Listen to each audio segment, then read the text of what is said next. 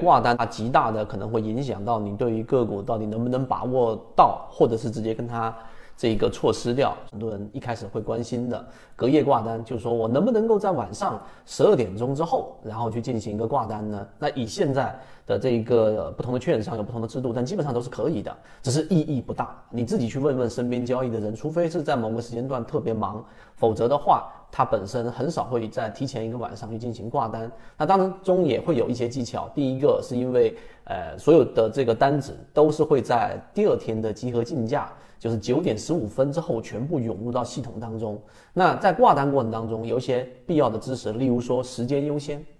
啊，就是在同样的这个你挂一百手，我挂一百手，你挂一万手，我挂一万手，同样的这个成交的或者说挂单的单数上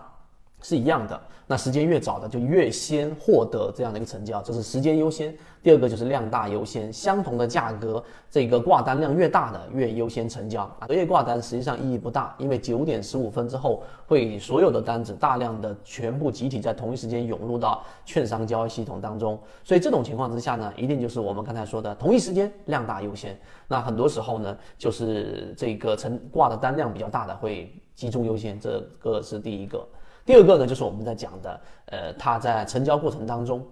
你如果挂的，举个例子，你要挂单，隔夜挂单就要挂第二天这个股价的一个涨停板的价格，或者是你要卖股票就挂跌停板的价格。为什么？这里面有一个大家必须知道的常识，就是说第二天如果成交了，举个例子，你挂第二天，它成交价格是十块钱。但是最终它是会以第二天的开盘价，就当时集合竞价之后的准点的开盘价作为成交。举个例子，它九块五开盘，你挂的是十块钱，最终它是以九块五成交。这是第一点啊，最基础的这个常识要知道。第二个，那挂单里面更深入的，或者说我们要去了解的技巧当中，还有一个就是我们怎么样去把握住我们要去捕捉的这一种猎物。那实际上很简单，在挂单当中，很多人第一反应就是用我们叫限价成交。举个例子。现在股价是九块五，那你就挂九块五毛钱，对吧？那这种情况之下呢，就回到刚才我们所说的，同样的这个挂单的价格的情况之下，第一就是时间优先，第二就是量大优先。在这种情况之下，如果啊这个标的是属于我们说快速拉升阶段。